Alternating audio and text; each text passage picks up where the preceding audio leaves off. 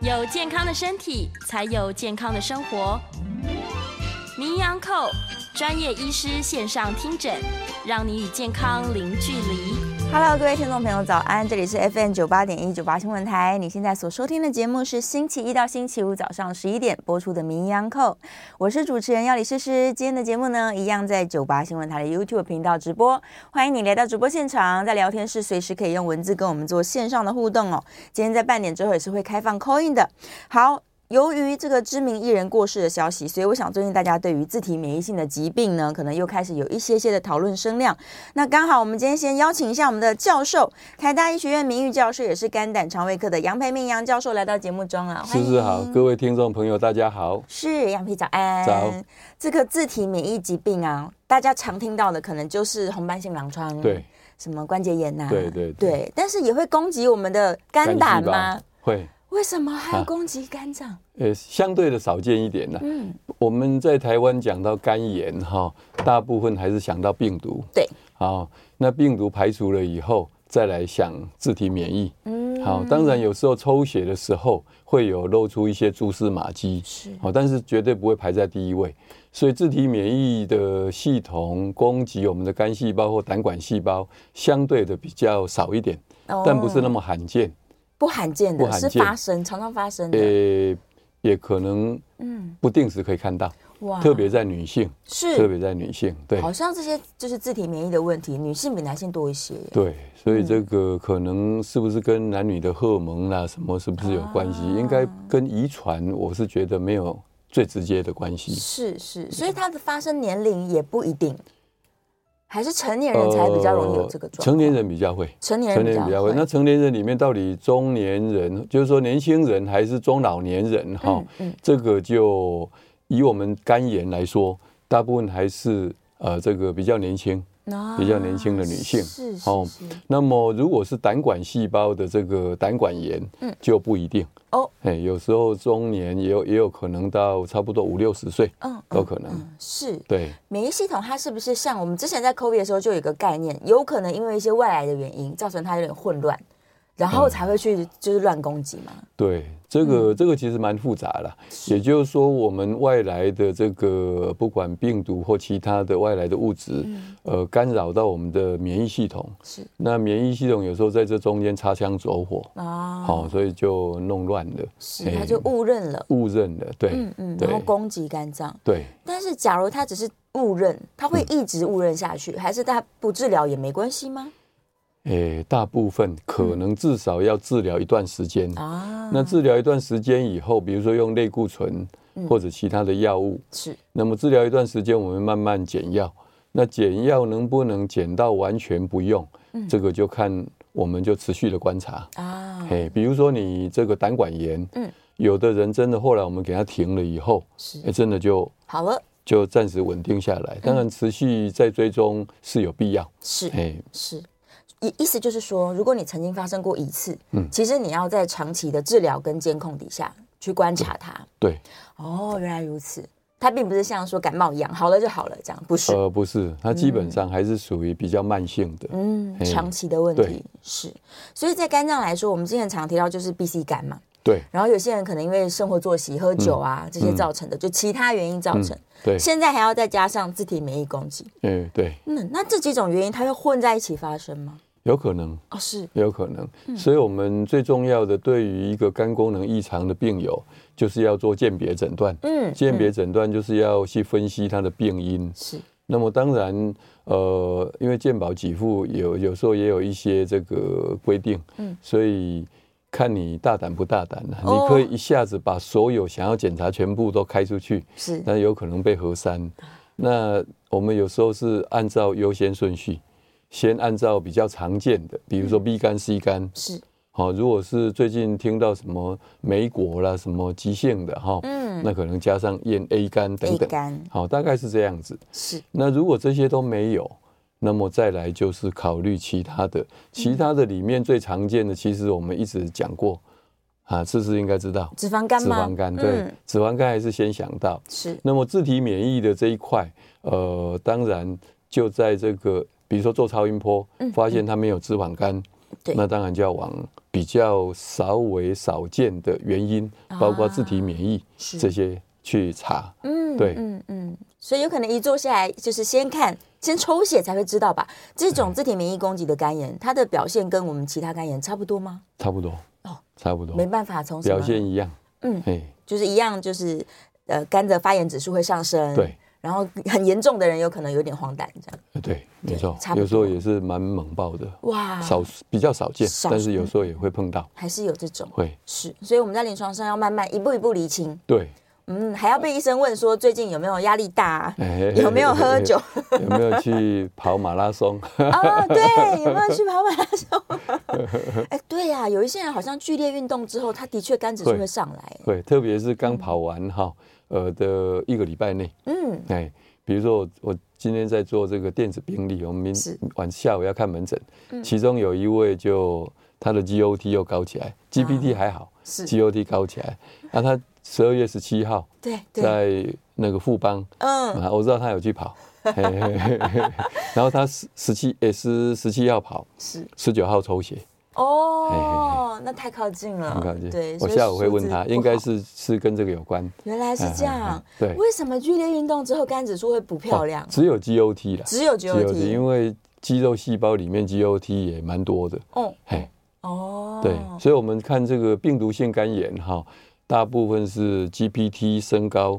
会比 GOT 高。嗯对我以前做过统计哈，GOT 除以 GPT 嗯的比例大概是零点六，零点六，零点六，也就是说 GO G GOT 比较低，对，GPT 比较高。比如说 GOT 六十，GPT 一百，嗯，这是一般的病毒性肝炎。那当然急很急性的那是另外一回，我说的是慢性，慢性的慢性肝炎的急性发作。嗯，但是如果你看到它的 GPT 上升不多，嗯，但 GOT 上升很多很明显，嗯，那就要想到其他的，啊包括肌肉、血球都可能，红血球也会哦，红血球也会嗯，溶血也会造成 GOT 高起来。嗯嗯，哎、我们最离谱的是有一个是去爬玉山，哦啊，大概回来的几天内就抽是 GOD 到三百、这么哎，高，这么高，对，啊哇，他自己也吓一跳。可是我问他这样慢慢分析 对，他就知道。啊，让我们这个在，因为 GOT 的半衰期很快，嗯，抽二十到二十四小时，一天左右就掉一半，哦，所以你三百。过一天就一百150五，再来七十几，啊所以我那还说好嗯一个礼拜后再抽，大概就接近正常。正常了，哎，要不然看到报告自己都吓哎死。对对对，想说我对明明有运动啊，怎么还报告这么难看？运动过度， 真的真的，有时候真的不要太就是突然之间做很剧烈的运动，对，对，所身以体受像不了重训这一类的哈嗯，就是循序渐进，慢慢增加哎哎哎，对，只是哎对我已经适应了，再加一点这样，对，对，不要 像我昨天才说，我突然发现我吃了很多淀粉之后，跑步的能力变好啊， 了。嗯真的哦，然后万一我这样冲去马拉松，那糟糕了。呃，就是会发生像那一天的意外啊。对，嗯最近真的不是都在讨论这个，为什么那一天发生了三个，好像有一点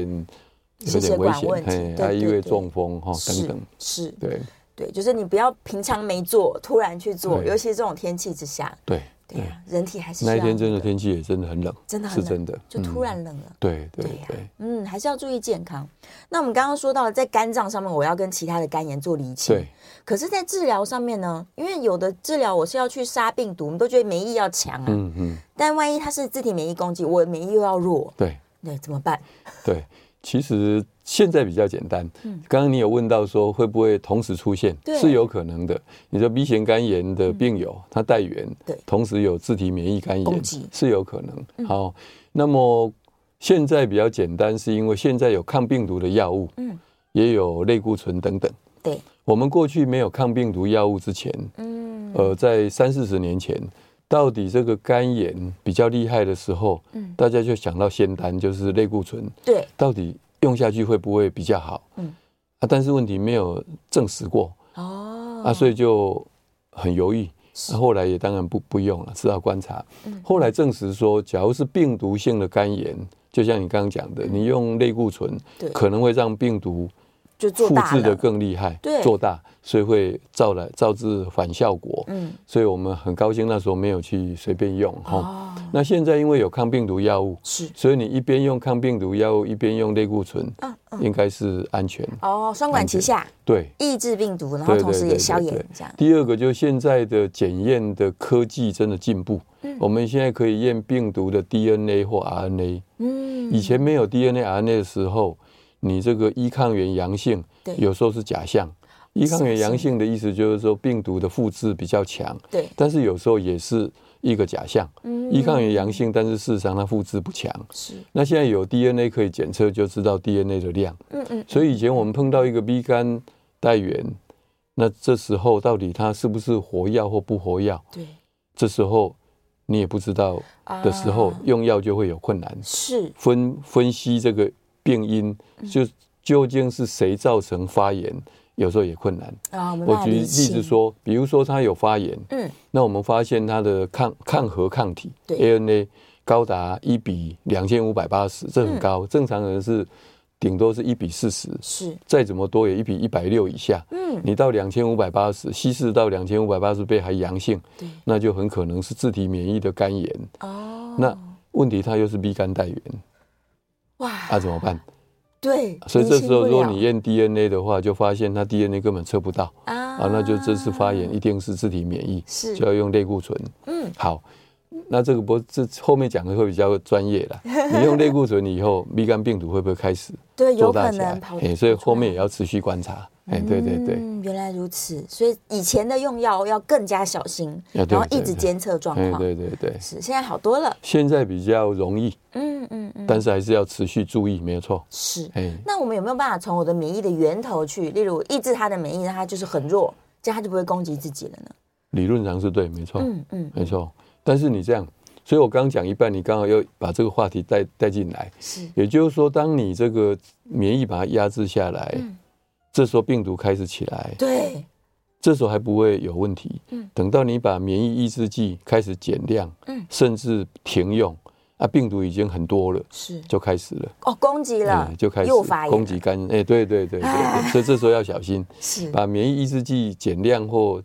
停的时嗯候要很小心。哦嘿，是它的这个发炎可能会第一波是因为免疫，第二哎对波是因为病毒，对，有可这能样，有可能，嗯，对真的很辛苦，呃、哎所以治疗上面来说，有可能时程会很长喽。也有可能。嗯，不过不管怎么样，因为现在可以很好的监控，是只要病友配合，嗯我们就有办法去根据他的情况嗯嗯来做很好的判断跟治疗。哦，有足够的药物可以治疗，就嗯不担心。是就是都有武器啊，都武有器武准备器好了，对，对啊，我刚刚想到一个很复杂的问题，我们的自体免疫状况有可能会纠缠非常久，有可能一生的问题。嗯万一他又逼肝带源，那他这两个敌人就会不时的一直来骚扰他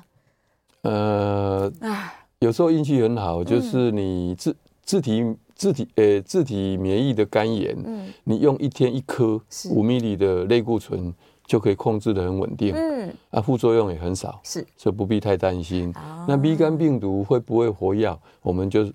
每隔一段时间测它的病毒检查它量就 OK 了，就好了也。不必想 太多，哎，是是是，也不不用必太忧紧心忡张。忡，哎，对，想说对完蛋 了， 不会不会不会，现在的这个治疗保证不都会。非常简单，对，对而且很棒，对只是有可能会反反复复，就是哎，了对对对，所以对就是还是要定期追踪了。是啊我强调的是这个，对，重点是追踪啊，对对啊，定期回诊，对，不要掉以轻心，不要那个生活作息混乱，压力大也会。哎，对，哎，其实我们一直提到他不要忧虑，因为忧虑过多也会造成状况 不好，对不对？他越忧郁，身体越差，，会造成很多反效果 对，哎，哦免疫力也会受影响也。会那我们最怕的是癌症了，啊，嗯哎，其实太过于压抑哈，哎，对身体也不太好。对啊，嗯所以要保持开心、对，正向、正能量。哎，对对对，讲的很简单。 对啊，那很简单，心理上调试不容 易。对，个性那个大少根筋的，大条一点的可能好一点。没错。 没好，错那我们离开肝脏好了。好假如他发现说啊，原来我的肝炎是自体免疫攻击，嗯，但有没有可能他其实是其他自体免疫疾病的高风险群，或是他本来就有呃，有可能，但嗯是不是绝对，啊？因为终究它有这样的体质啦。嗯嗯哦，所以比如说自体免疫的肝炎，对，它会不会比较容易有红斑性的狼疮？是这有可能，啊，或者类风湿性的关节炎，嗯或者其他的免疫疾病，哎，都比较有可有能机会。比如说干眼症啦，对哎，这干燥都啊可能，干燥症哈。对，那不过我我还是我们刚刚讲的原则，嗯先不必想太多，是，我们就快乐的过日子。嗯那、发生的时候就找专门的医师治疗它，嗯对对对基本上没有大问哎题。对对对， 是，不必没有发生就一直想。嗯，哎对，对真的，免疫系统似乎是一个非常难以沟通的一个军队，就是他现在乱掉了，但你也没有办法说我跟他好好讲话。免疫系统它就一体的两面，它其实默默的扮演很重要的角色。嗯我以前可能在这边讲过，我们做肝脏移植之后，一定要用很强的免疫抑制剂。对，以前我都对外科医师他们在术前嗯一定要很明确知道这一位病友之前有没有癌症什么什么等等。嗯，即使十年前的他们都非常在意，是，我那时候都不能理解。嗯直到我自己碰到一位病友，那是十几年前的乳癌，嗯，都没问题的，是，十几年来没复发。结果肝脏移植后，嗯，经过半年到一年，突然全身跑出啊乳癌的细胞，是，我才知道原来我们的免疫系统默默嗯一直在做清道夫，哪哪边有状况，它就把它清掉了。对，你可是看不到啊，对啊啊嗯感觉不到。你不知道的哎、我我们学生时代学这个免疫，根本没有感。啊，对，有听没有懂啊？哎 可是这个时候就就会知道说，原来真的，嗯哎，嗯，他每天都在工作每，天都在工作，对啊默默只是，的嗯默默的，然后这种攻击自己的话，就是工作的太太认真混乱了，对。但是你还是不能说，那我就不要免疫系统，不可哎，以，对，不行，对不行，对他还是做非常非常多的事情。对，对啊，哎，不过最近几年关于这些免疫治疗啊，然后调控啊，甚至可以让我的免疫细胞可能变成美国队长再回来啊，哦，消息越来越多。 想说那以后啊，未来也许十年后可以跟他沟通的桥梁更多一些了。可能 对，现在包括我们肠道菌嗯跟免疫系统这些都对都互相有关联啊，也是好朋嗯友。也是好朋友，对呀、哎、哎提到肠道菌，很多人只要他一试这种，例如他是免疫系统的肝炎的代源，或是乙肝代源者，他就会一直问医生我要吃什么保养品 有没有用？这样没有用， 没有 没用。有用，对呀、可以吃好菌啦。对了，唯一可以选择的，呃好菌是有，但是它跟这个也没有关联，没有直接没有关直接系关联。对，还是嗯保持正向的一个，呃包括心情呢、对嗯跟意念哈，是最重要。是是，还有正规的医疗，对，不要嗯正规医疗听是信偏方很一定要的。嗯嗯，我也有听过一些病友啊，他没事就跑去吃一些那个民间草药，哦，但我觉得很恐怖，对了，对，因为你不知道里面是什么。对对对，嗯，而且大家忽略了民间草药，万一里面有一些毒性，它会因为药物再引起药物型的肝炎。对，其实主要是我们老师也曾讲过，即使是维他命嗯，打到你的皮下是或者是肌肉，有的人也会引起突然就休克，哦，对，哎，是，所以每一个人体质不一样，我们不要轻易去尝试一嗯些外来的东西。对，对，嗯，就是别人说再好，其实对身体来说不一定是好。对了，对呀、应该是说有没有需要，嗯只要没有需要，那就不要轻易尝试。嗯，比如说你是维他命吃太多，到底好不好？对呀、现在因为什健么要康吃检查多常常在测维他命 B 十二，嗯，很多人测哦，超过两千啊，多少啊？这么高啊？啊，，对啊，表示他平常吃的维他命丸，维 补 B 十充二一很定多很多啊，是对啊，是，哎好，但补充的多呢，也不见得好。不一定好呢不一，定，嗯不，一定。这对实证医学有时候就说，哎，这最近都说好，过两年又说不好， 哎，所以大家就是吃一阵子停一阵子，对对，这样就好了啦。对健康饮食、均衡饮食最要紧。对，没错，对呀、好，赶快回来广告之前，我们还有五分钟来讨论一下，嗯它除了攻击肝脏，它刚刚提到也会攻击胆胆管细胞，胆管细对胞。那胆管细胞不就会被它攻击，就发炎塞住了吗？对我们这个叫小胆管的发炎，嗯小胆管，是也就是说你做超音波看不出来，哇，大短大大胆管就是说会阻塞，对嗯我们做超音波会看到末梢胆管胀大，引起黄疸，对小胆管的这个发炎。什么都看不到，只有靠抽血才知 道。抽血才感觉嗯到了，有一些看到指数数，值哎有一些指指数特别高对，嗯跟胆管相关的指数会高起来。 才会知道。对，所以影像学反而不容易察有些觉，人也完全不知道，甚至他没有黄疸，也没有没有，什么都看因嗯不为在到很。末梢的地方，是，所以他胆汁排出来不容易，嗯，但是也没有造成很明显的黄疸。是嘿，但是那些发炎造成的，嗯我们叫碱性磷酸酶、伽马 GT，这数值就高起来高了。起来嘿，哦。那、这时候就要猜想是不是是有小胆管发炎。发当炎然有很多要去做分辨的，比如说有没有感染症。嗯我们结合到了肝脏，也一样会引起它高起来。哦啊癌症侵犯到肝脏也会高起来，弥漫性的这些病都可能。嗯，所以我们要做很多的鉴别诊断。是在医学上，其实最重要，病人一开始，嗯或家属最直接就是问有没有药。对我，们说你原因都不知道，那怎么你用用药药是乱用，哎，乱用，所以一定要赶快把原因查清楚。嗯是，，对，所以他其实没有症状，那被发现的时候，通常是抽血健康检查，无意间发没现，错，原来是这样，对然后他一边厘清，最后最后才会知道要怎么治疗。对，哦，原来是这样子。那就是说，一般人不会突然之间就，哎、我好像胆管发炎被攻击，但不会，，不会对，其实他没有 什他么不症知状，啊道，嗯有少数人你回头去看，他可能几年前嗯就开始皮肤会痒，那哦问题皮肤痒是很常见的症状他啊，不觉得啊，对呀、嗯，那即使他觉得医生也不一定，皮肤科医师也不一定会怀疑啊，是，太多原因了。哦，对不对？因为终究这个自体免疫的胆管炎占皮肤痒里面的一小部分而嗯一已，点点而已，对，嗯嗯嗯嗯，所所以以皮肤科医师不可能一下就给你验那个东西不啊。会不会往那边去思考啦不会不会，对啊，这就是又提醒我们说年度健康检查的重要哎性，没错，没对错，啊，每年就是要抽一套，然 后再抽一下，真的是这样子。真的真的哎要提醒大家，每年都要抄一下。哎，回头一看，我们线上的问题挺多的耶。等一下广告回来，我们开始回答大家线上的提问好了。广告呢，哎。这个广告之后，我们的扣印专线也是可以开放的，零二八三六九三三九八，零二八三六九三三九八。如果你也有一些这个肝胆肠胃相关的症状或者是疑问，其实都可以扣印进来。对我等一下广告就会来 问一下杨教授，为什么我在流感痊愈之后胃食道逆流了？这真的太奇怪了。哦，对我们这 个想要知道答案的人，等等下进我们的 YouTube 来听。 对啊，真的是有时候啊，我们的这些肝胆肠胃它的问题是会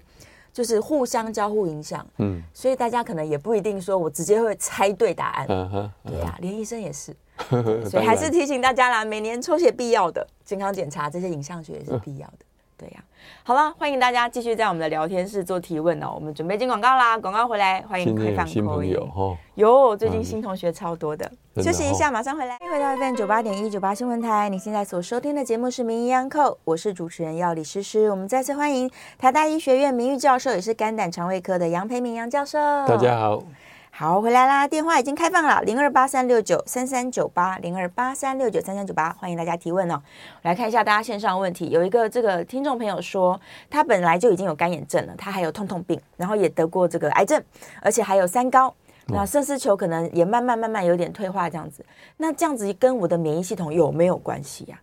嗯这个有的当然可能有关系，是比如说干眼症哈，嗯，但是痛痛病是不一定不的一定哦。那么乳癌这个当然没有绝对的关系，三高也没有哈。嗯肾丝球过滤率这个低于六十，这个有很多原因然后是，所以跟免疫系统应该不是全部都一定有关系。嗯，对嗯嗯是，但是仍然它是要注重身体的健康的。对对，维持你的免疫系统的强韧。对，对啊，这是观念一定都是一样。好，再来电话线上有听众朋友空运进来，我们先接电话来。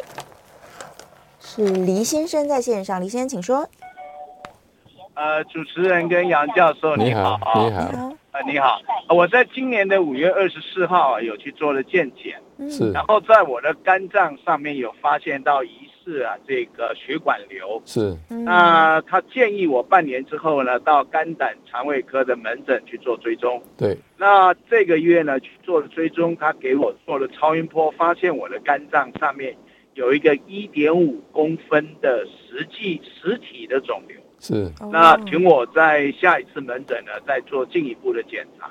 我想要请教杨教授，就是说，为什么我我做我的做健检呢是有做腹部的 CT 摄影，哦那为什么在那个时候没有办法发现这个问题？哦，这第很一好个问的题。问题，嗯第二个问题，再来就想请教，就是说，如果它实际上是一个一点五公分的肿瘤，请问你我接下来该怎么办？嗯好那的发生这样的症状，它大概是什么样的生活上的原因而造成？好。呃，请请杨教授给我解答，谢好谢。，谢第一个我谢请教黎先生哈，你在健康检查的时候，那个瘤大概是多大？血管瘤它那时候告诉说多我大大概一公分。一公分哈、嗯一公分的这个肝脏的肿瘤，有时候我们不会直接排电脑断层，嗯理由就是像你这一次在健检的时候做电脑断层，因为它有可能切不到，嗯，哦，一公分以上切到的机会比较高。是，那么在健检的时候用的电脑断层是打没有打显影剂的，嗯，更是有可能看不到哈、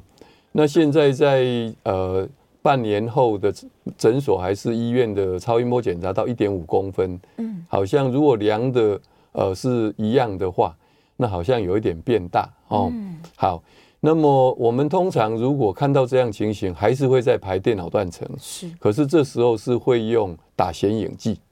打显影剂，因为诊断才会比较精准，也比较不会疏忽掉比较小的肿瘤。嗯嗯那如果说这个电脑断层看起来还是认为是血管瘤，那么一点五公分、三公分、五公分、十公分都不需要处理，除非是有特别的症状。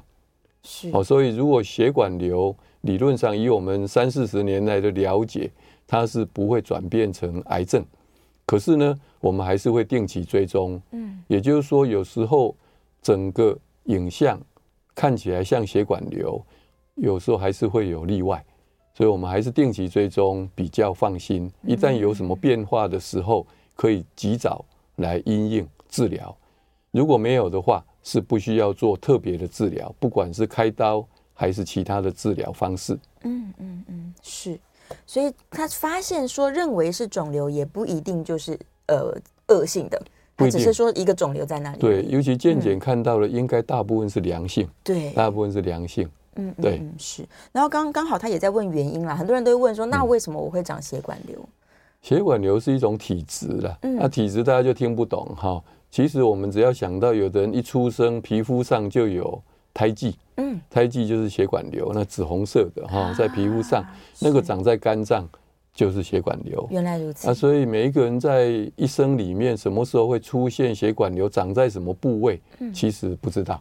我们 B 肝的带源的病友呢，有时候一直在追踪，每半年追踪一次，是，有时候在某个时间，就像黎先生这样，就跑出一个血管瘤。嗯嗯嘿，嗯，所以应该是不必自责，说是不是我喝多了酒啦，抽多了烟，或者是吃不该吃的东西等等。正常的生活当然很需要是规律的生活、健康的饮食，但是不必把这两个连在一起。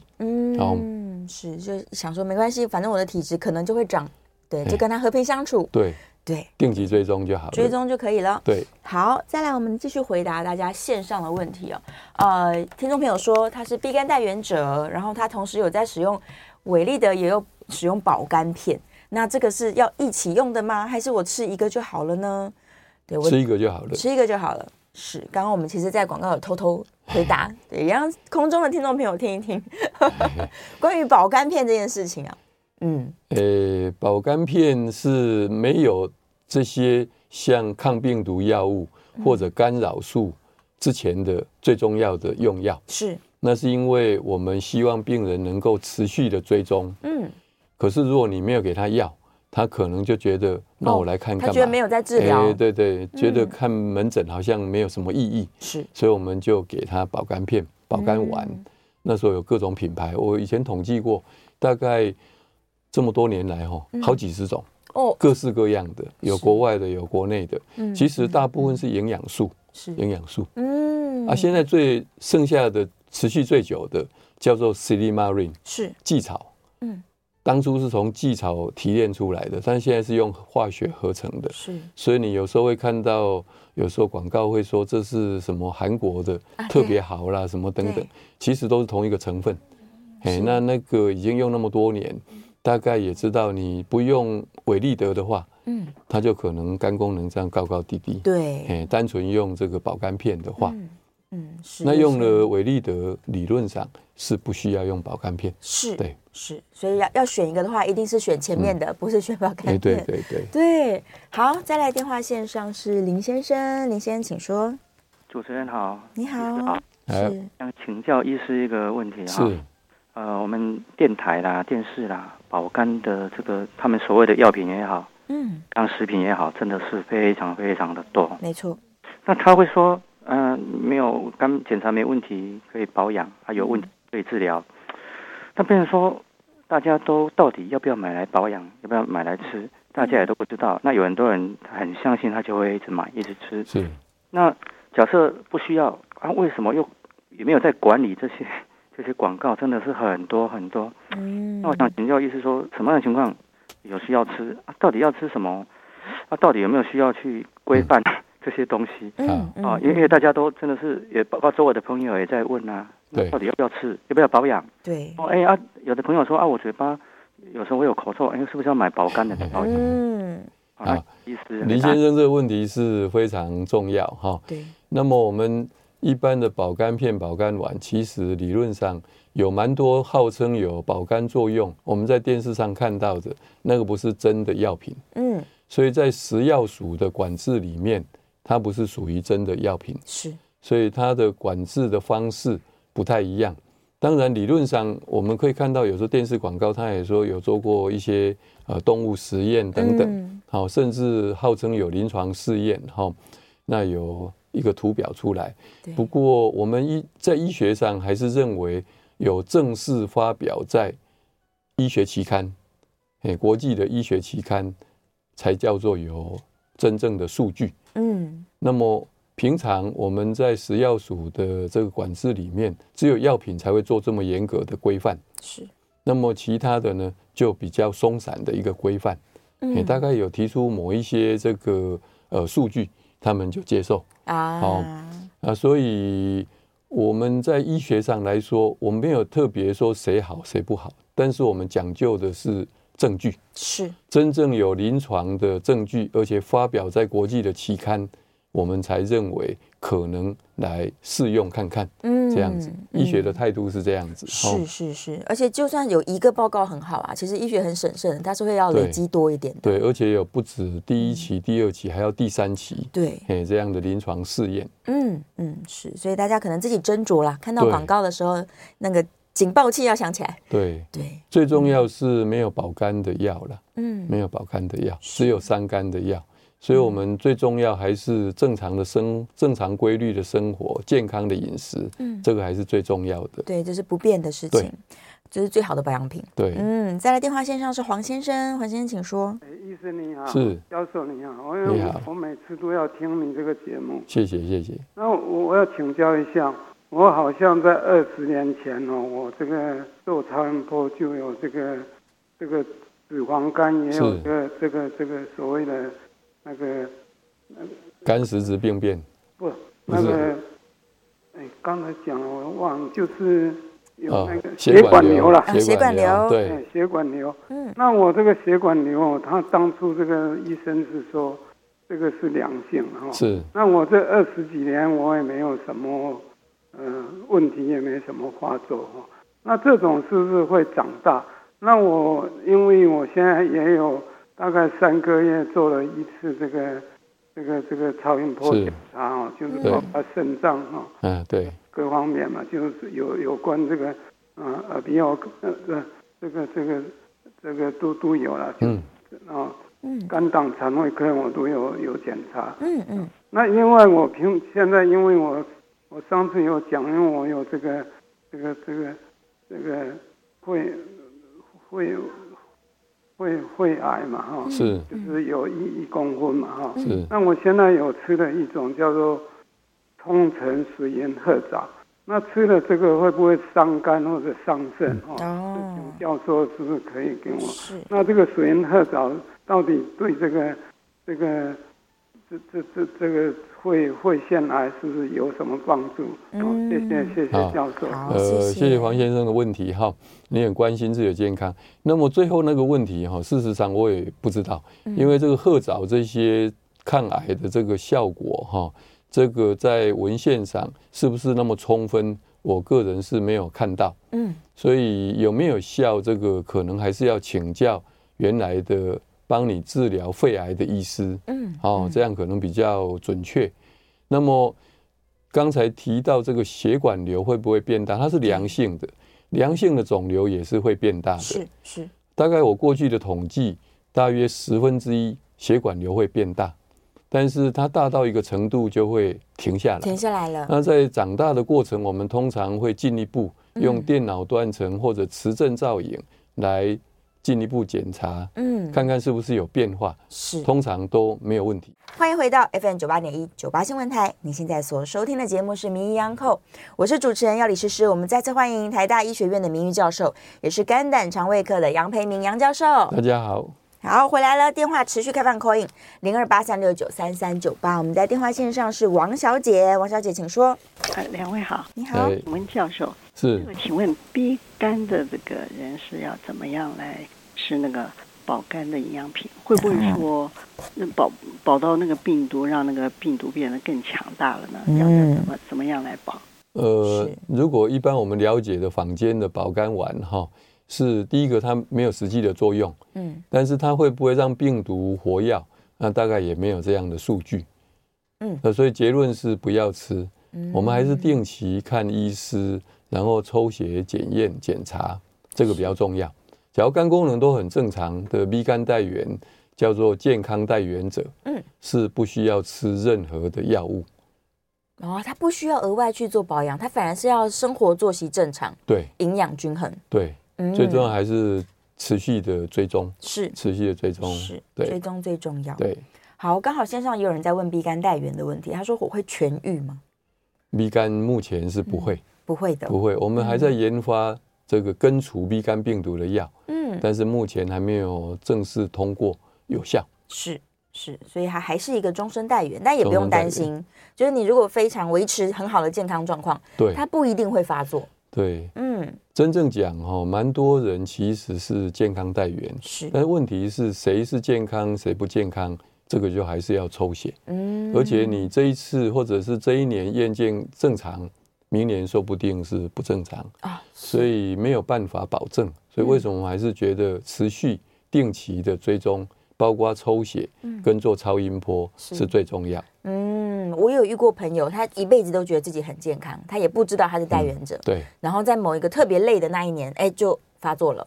对他才知道说啊，原来是带对源，，这个还是运气比较好。嗯我们最怕的是两种情况：是，第一次发现他有 B 肝带源嗯，是吐血，啊到急诊室。这么严重那了，就是已经有肝硬化、有静脉曲张，是已经到了肝病的比较后期哈、嗯第二个就就意外发现一个很大的肝癌，是肿哎瘤了，对，嗯，所以这种才是真正我们觉得最可惜的，是嘿是，就因为它一直带源，然后你如果没有去监测对它，因为没症状，对。对呀、就所以，我们医界或者是国家一直提倡这个要做 B 肝、C 肝的筛检。嗯，我们从二零二零就一百零九年九月二十八号开始，是四十五岁到七十九岁的所有的国人，嗯，至少可以验一次 B 肝表面抗原，还有 C 肝的抗体。是嘿，所以这个应该是，嗯如果医师没有注意到，我们自己到医院去，嗯嗯，请他插健保卡，可以看看，嘿对，当场就提出 抽。对对对，对，所以这是我的权益，我要检查一嘿下。对对对，对啊最好是这样。嗯，好，再来线上大家一直在关心关于血管瘤的问题哦，就是第一个问题是说血管瘤跟我的血液循环不好有没有关联？没有关系。没有关联。对，对，刚刚说是体质，体质对，有的人就是会长出来。对，然后第二个问题是说呢，水泡跟血管瘤是不一样的吗？不一，样的，它会被误认吗？不会，不会，因为刚才我们是黄先生还是呃哪一位先生哈？嗯是有讲实质性的肿瘤，嗯嗯血管瘤就是实质性的肿瘤，是它是实心的，嗯，水泡是空心的，里面是水，啊所以看起来是黑黑的一个洞，对，这样嗯子，所以是空心的，所以两个是完全不一样，嗯嘿，超音波底下也可以看得出来，看得很清楚，是看得很清是楚，哦，所以血管瘤是体质良性的，有可能会长大，但是可以一直跟它相处下去。那水泡呢？水泡会来来去去吗？水 泡就来来去去是什么意 思？就是它今年测说发现有水泡，明年再看看没有了，也、哎不会，还一直都有。呃，一直都有， 哎，只要确定是水泡，有时候是很小的水泡，嗯可能是血管的横切面啊啊，那种才会这一次看到，下次没有看到。对如果真的是水泡，就一直存在，是消失的机会几乎是零。嗯但是我们也碰过例外，比如说刚才一直讲长大，对本来十公分的水泡，嗯嗯，经过几年变成三四公分，也 碰过。然哦后都会变来变去，诶，对，但是我们是医师会忘记，嗯，忘记说一开始是十公分，现在看到三四公，啊，它是慢慢啊对十公分变八九公分、嗯七八公分越，来越小了。啊那我每次看都觉得，哎、好像跟上次差不多。那病人他会说，哎、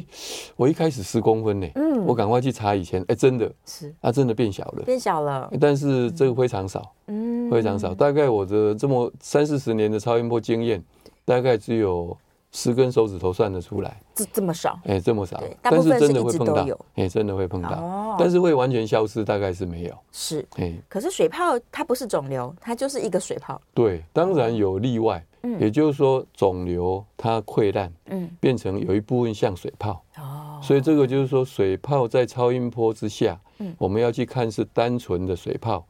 还是不单纯的水泡，嗯，这个要医师要来判断。是。最详细的可能还是要有显影剂的断层才会清楚。呃哎如果不放心，我们就安排电脑断层或者嗯磁振造影。磁振造影，对进阶的影像学，对就可以厘清它。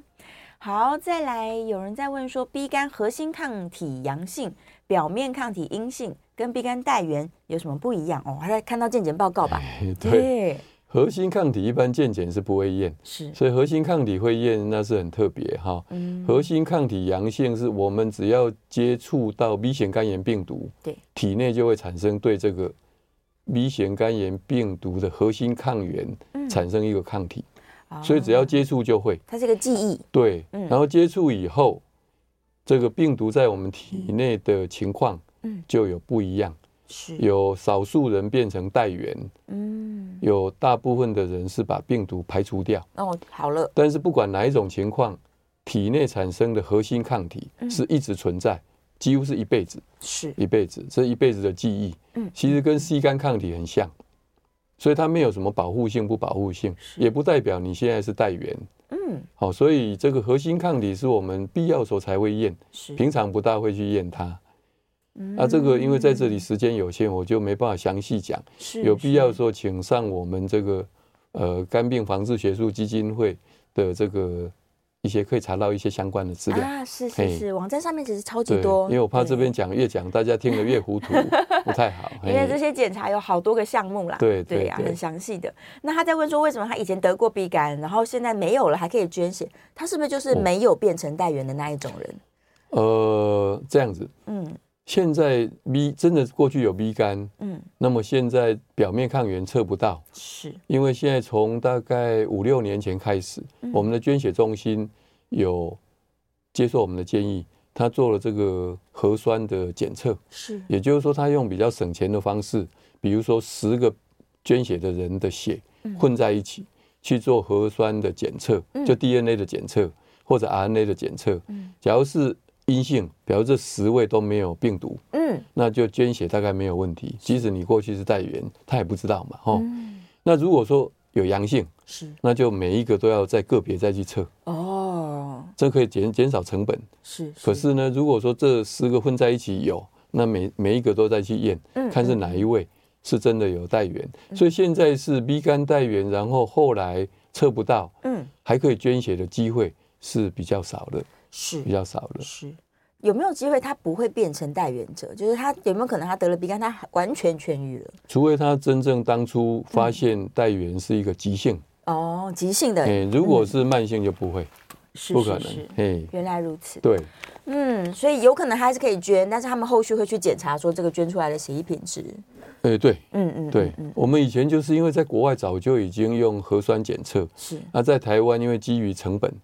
所以比较起步比较慢。嗯可是几年前就接受我们的建议，也做了。是，对是，原来如此。哎，好了，回到最后一分钟啦，大家究竟对于肝脏来说，与其去吃那么多的保健品，或者是去听这个很多大家的各种配包，是不是还不如乖乖的回诊做健康检查？呃做健康检查，对，做筛检，做筛也检，不要讳疾忌医。是那如果筛检有 B 肝、C 肝这些带源，嗯也不用担心，有时候一辈子都没事。有可但能是就是要定期追踪是检查，包括抽血跟超音波。嗯哎嗯，要跟医生当好朋友。哎，对其实就当过健康检查就好了。对呀、哎然后平常的这个饮食啊，均衡啊，对哎维持开心啊，对，这些都是老生常谈，但真正有用。 对对，。对，要是没有用，就不会每个医生都说一样的话 了。所以大家记得哦，这个该吃的吃，不该熬夜的这个夜就不要熬了。对啊，什么这个冬令进补，今天吃汤圆呢，就吃少一点 哎吃一颗就好了。吃一颗就好，吃太多也会脂肪肝哦。谢谢杨教授， 好我们谢谢下次大家见，谢谢拜哎拜。